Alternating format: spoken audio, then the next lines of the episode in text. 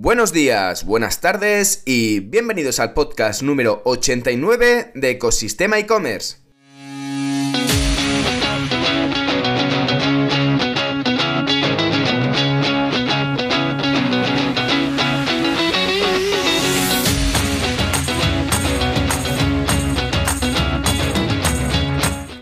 Bienvenidos al podcast donde podrás escuchar todo relacionado con el mundo e-commerce. Herramientas, trucos, noticias, emprendimiento y muchísimo más para crear tu tienda online o hacer crecer la que ya tienes.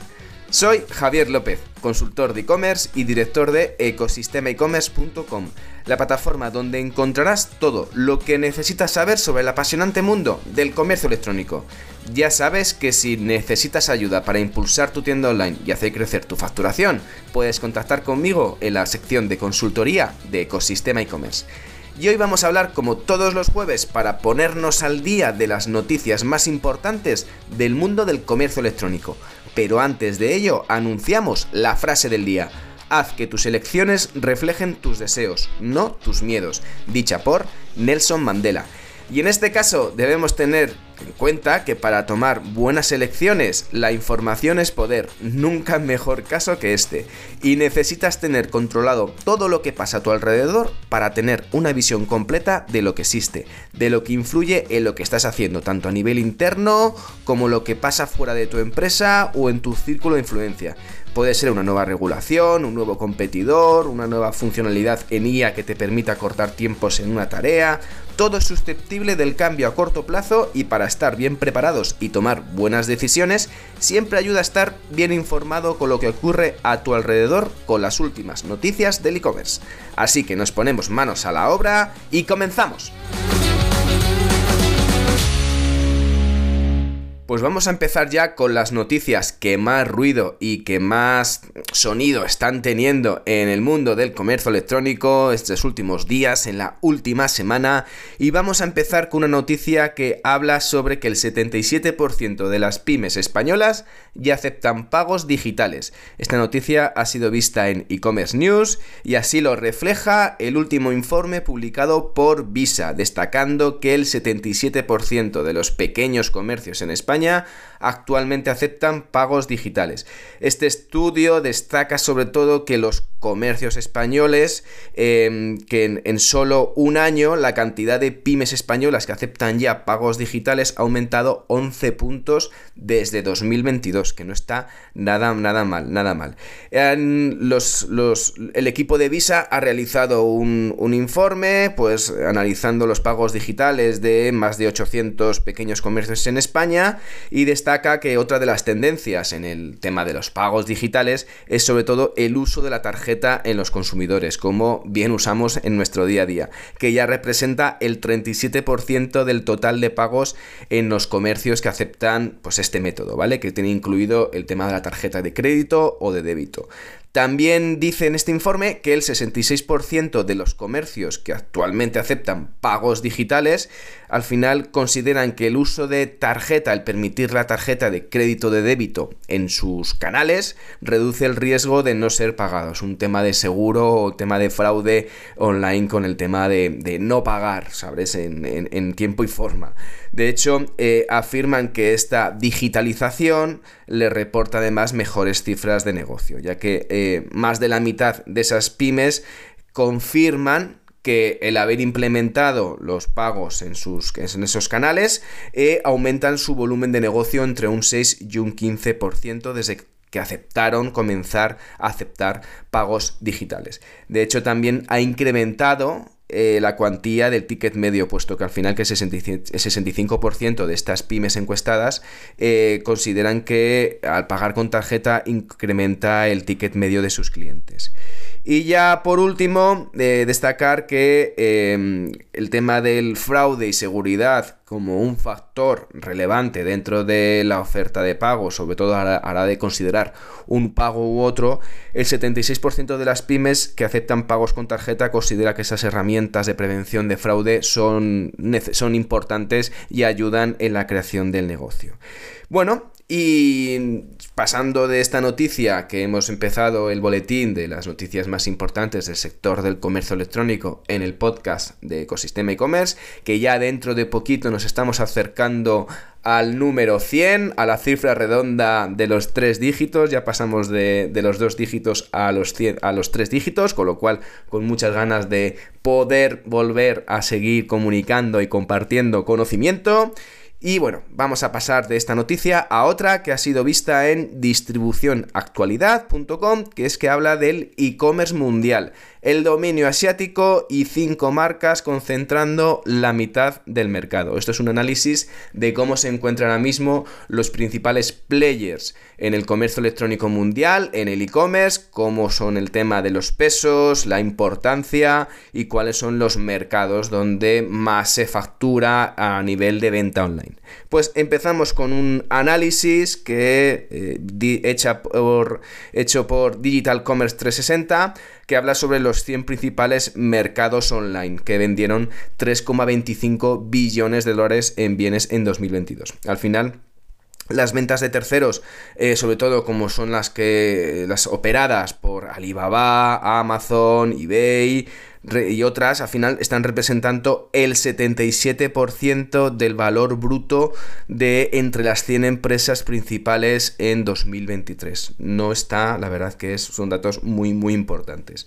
En general, al final eh, indican que los mercados aumentaron un 2,9%, casi un 3%, pero que además los mercados híbridos que venden productos propios y productos de terceros, como pueden ser Amazon, Walmart o JD.com, crecieron un 7,2%, sobre todo ampliando, eh, superando ampliamente eh, otros, eh, otros mercados. Y que los mercados chinos de Alibaba, los Tmall, los Taobao, disminuyó un 0,9%.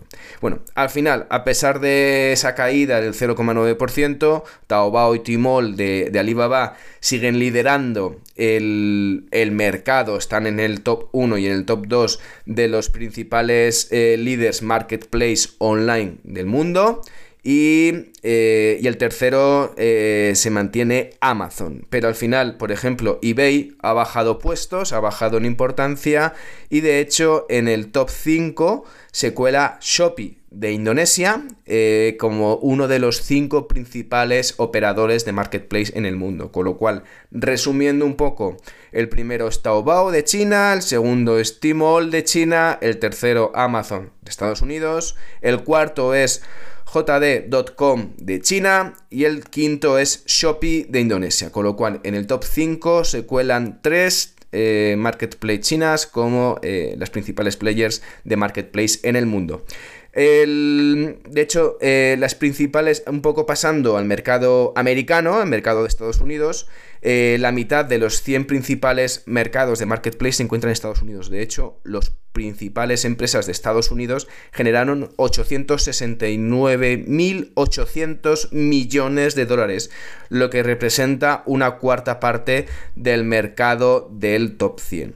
Eh, los líderes del mercado de los marketplaces en Estados Unidos, el listado del top 5, le hemos hecho el top 5 mundial, ahora vamos al top 5 de Estados Unidos. En primer lugar, por supuesto, se encuentra Amazon, en segundo lugar se encuentra eBay, en tercer lugar Walmart, en cuarto lugar OfferUp y en quinto lugar Oath.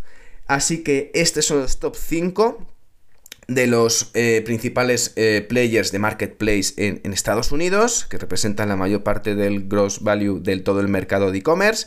Y eh, pasando de Estados Unidos, nos movemos a China, un mercado al final que es el mercado de e-commerce, el mercado de comercio electrónico más importante del mundo, ya que aglutina más de 710 millones de personas. De hecho, para que os hagáis una idea, el comercio electrónico en China en su totalidad supera a la suma combinada entre Europa y Estados Unidos, con lo cual mm, el mercado principal mundial y que seguirá siendo durante un tiempo sigue siendo China. Y de esta noticia pasamos a otra noticia más curiosa, que es por ejemplo que esta noticia ha sido vista en el periódico de España y habla de que Domino's Pizza salía con Gogo Networks para repartir pedidos con robots autónomos en España.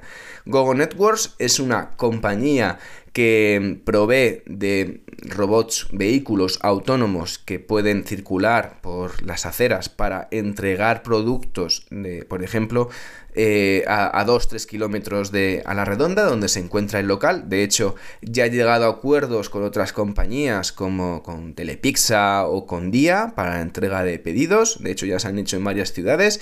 Y ahora eh, Domino's Pizza ha utilizado a, este, a esta empresa para utilizar sus robots autónomos que vas a encontrarte si vives cerca de Alcobendas en la comunidad, de Madrid, vas a encontrarte estos robots dando vueltas por cerca de tu barrio. Así que atención a ello. De hecho, eh, al final... Esta colaboración, se, como hemos dicho, se basa en la implementación de cinco robots autónomos para entregar pedidos. Eh, estos robots que tienen, que, tienen equipados, pues están equipados con, con cámaras, radares, un montón de sensores, de ultrasonido, que le permite reconocer al final eh, en, en tiempo real dónde se encuentran para ir por un camino o por otro. Son completamente eléctricos, además pues ayuda sobre todo al tema de la sostenibilidad y la economía circular y además que en línea con la nueva demanda o con las nuevas necesidades que estamos viendo en este tipo de grandes compañías de food delivery y de entregas en el mismo día que buscan sobre todo eh, buscar esa sostenibilidad en el transporte, ¿vale? Para sobre todo un transporte más verde. Pues bueno, el pedido a través de, si quieres hacer prueba la experiencia, pues el pedido se realiza mediante tarjeta y los clientes pueden seguir el trayecto del robot por GPS y al final puedes ver el dónde se encuentra y dónde se va desplazando el robot. Y una vez que el robot eh, llega, está, esté a punto de llegar, le quede poco por llegar al domicilio del cliente, el mismo cliente recibirá un mensaje de texto y un código para abrir, digamos, eh, la puerta para cuando llegue el pedido y directamente recoger el, el pedido que haya hecho. Y una vez que ha sido entregado, pues el robot solo también vuelve a la tienda, al punto de partida. Así que interesante esta iniciativa por parte de Dominos y veremos qué tal funciona esta, esta iniciativa y a ver si siguen adquiriéndose otros comercios con este tipo de vehículos autónomos. Y de esta noticia pasamos a otra noticia que ha sido vista en e-commerce news y habla sobre que la búsqueda del ahorro económico aumentará las compras online en 2023. Ya hemos anunciado en otras noticias de este boletín de los jueves en que la previsión del e-commerce eh, está siendo positiva para el presente año 2023 y habla sobre, y, este, y en esta noticia habla sobre que un tercio de la población de la Comunidad de Madrid afirma que comprará más online, más a través de comercio electrónico, más a través de e-commerce, con un ahorro eco, con el ahorro económico como principal motivación, como principal driver para casi el 70% de las personas. El tema de evitar desplazamientos y ahorrar tiempo, pues digamos, esta preocupación lo dirigen al 60% de las personas. Y el tema de encontrar promociones y ofertas, siempre, em, siempre al alza en, en el tema online, pues eh, es uno de los motivos más recurrentes para el 51% de los encuestados. Esto se debe a una tercera edición del informe de pulso digital de Adevinta sobre la evolución y tendencias en los hábitos de consumo, que al final analiza los hábitos del consumidor y la evolución año tras año, ¿vale?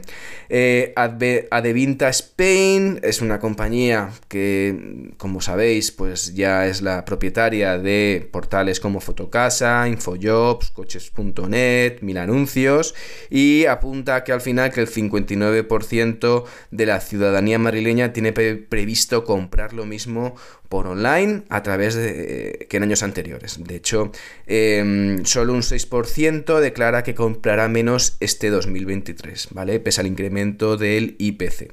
Y eh, respecto a targets y segmentos de población, como los millennial y, los zetas, con un 49% y 42% respectivamente, son los que comprarán más, ¿vale? Frente a la generación de los baby boomers y los mayores de 65 años que declaran que van a consumir lo mismo en un 67 y un 79% respectivamente. Y sobre el ranking de productos que más que se consumirá este 2023, pues bastante similar al final un poco a las categorías del año anterior. La moda lidera la lista con un 59%, seguido de artículos del hogar y de viajes con un 53% en ambos casos, los dos, desbancando un poco a la categoría de tecnología y entretenimiento y cultura que ahora, eh, de hecho, pues antes ocupaban el segundo y el tercer lugar respecto a las previsiones de 2022. Al final, pues ya pasamos de pandemia, ya recuperan esos sectores respecto al tema de pues, los viajes, el hogar, un poco ese consumo, con lo cual se empiezan otra vez a eh, tener esa, esa similitud de, de hábitos respecto a los niveles prepandémicos. Y de esta noticia pasamos a otra noticia vista en Marketing for E-Commerce y es que Shane, Mirabia y Wallapop son las tres aplicaciones de compras más descargadas en España. Esto se debe a un análisis que ha hecho data.ai, que ha publicado un ranking de las apps de compras más descargadas y usadas en España, tanto en Android como en iOS eh, durante el mes de abril. De hecho, eh, las apps de compra más descargadas en Android, las aplicaciones de compra, la primera es Shane, la segunda es Mirabia, la tercera es Wallapop, la cuarta es Mil Anuncios, la quinta Amazon Shopping, la sexta Vintech, la séptima Lidl Plus, la octava Mi Carrefour, la novena AliExpress y la décima cerrando el top 10 es Zalando. Y en iOS, pues bastante parecido, solo que en el tercer lugar está, en vez de ser Wallapop, es Vinted. Wallapop pasa al cuarto lugar. Amazon Shopping sigue en el quinto lugar en ambas opciones. La sexta opción es AliExpress Shopping. La séptima es Mil Anuncios. La octava es Temu. My Carrefour, que en Android estaba en octava posición, en iOS está en novena. Y cerrando el top 10 es Alibaba, la, de las aplicaciones. Este es el top 10 de las aplicaciones más descargadas en Android. Al final, Sane se ha coronado un poco como la favorita y AliExpress ha descendido un poco pues esos cinco puestos durante, durante abril.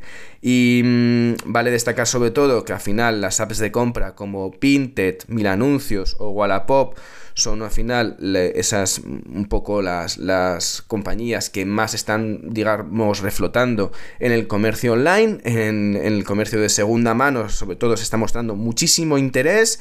Temu, esa, esa, esa, aplicación eh, que llega a España, ha logrado sobre todo escalar 38 puestos hasta, eh, hasta convertirse en la octava aplicación de compras más descargada del país, con una introducción increíble, muy buena.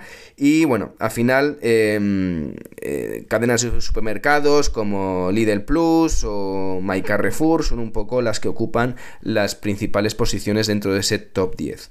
Em, y de esta noticia vamos a ir terminando ya, que nos quedan solamente dos noticias muy, muy cortitas. La primera es que Bizum lanza un servicio de identificación digital sencillo, seguro y sin claves, vista en e-commerce news, un servicio de identificación que al final servirá también a los clientes un, método para identificarse y acceder a sus cuentas en servicios y comercios online. Al final, este identificador digital permite a los usuarios registrarse en el sitio web y acceder a ellos sin necesidad de clave, solo con el número de teléfono y la app del banco, eliminando de esa forma un poco la dificultad de la gestión de las contraseñas en diferentes comercios electrónicos y un poco el crear las cuentas. Pues ¿cómo funciona el sistema? Pues que una vez introducido el número de teléfono, reciben una notificación en la app del banco para confirmar el alta y el acceso y poder entrar en la cuenta. De hecho, el usuario podrá registrarse y acceder al final, con la seguridad que solo se comparte con terceros, los datos estrictamente necesarios para el servicio. El usuario no necesitará aportar nuevos datos de forma manual y eh, los clientes podrán visualizar dónde han registrado sus datos y podrán editar o eliminar este consentimiento según sus necesidades. Además, esta nueva funcionalidad también supondrá una disminución de los costes operativos para los comercios, ya que eliminan el tema de la verificación de la información de nuevos clientes mediante las herramientas que ellos utilizan. Y de esta noticia vamos a terminar con una muy buena noticia vista en Marketing for E-Commerce, bueno, vista en Marketing for E-Commerce y vista por toda la red de LinkedIn, que seguro que la habéis visto, que es que al final el e-commerce español Enjoyers anuncia el cierre, pero consigue un final feliz. Y el final feliz es que ha encontrado un comprador. Ya, de hecho, estuvimos toda la comunidad volcada por un poco ese post que publicó Carlos Martínez en abril diciendo que después de al final de causas y problemas que escapaban a su control, se veía obligado a cerrar Enjoyers, este e-commerce especializado en productos rascables. Y que al final directamente gracias, de hecho Carlos lo decía, que gracias a la viralidad del post de LinkedIn han conseguido vender Enjoyers. ¿Y a quién lo han vendido? Lo han vendido a Brand Products, una empresa valenciana especialista en la creación y gestión de marcas nativas digitales. Al final ha comprado el 100% de la marca Enjoyers, con lo cual Felicidades por este final feliz. Recordemos que fue una brutalidad el post de LinkedIn porque consiguió de hecho pues 600 mensajes, 500 pedidos en la web y 10 empresas interesadas en comprar en Joyers, con lo cual al final final feliz para Carlos y para Georges y para sobre todo en la comunidad de e-commerce eh, aquí en nuestro país. Y ya con esto llegamos al final de las noticias más relevantes del mundo e-commerce. Ya mm, me pedís un, me tenéis que disculpar un poco la voz porque estoy aquí un poco todavía resfriado, un poco esa voz nasal que me está dando un poco de guerra, pero bueno, espero que, que hayáis podido disfrutar de las noticias más importantes del mundo e-commerce y que por supuesto y lo más importante de todo que os hayan servido de utilidad. Así que solo me queda decirte que gracias por llegar hasta aquí y sobre todo por escuchar el podcast como siempre. Ya sabes que si te has quedado con ganas de más, puedes echar un vistazo a ecosistemaecommerce.com para contactar conmigo y que si valoráis con 5 estrellas este podcast en la plataforma donde estés, yo como siempre, infinitamente agradecido. Gracias de nuevo y nos escuchamos mañana en el próximo episodio de Ecosistema e-commerce con una entrevista muy, muy top. Que tengas muy buen día. Adiós.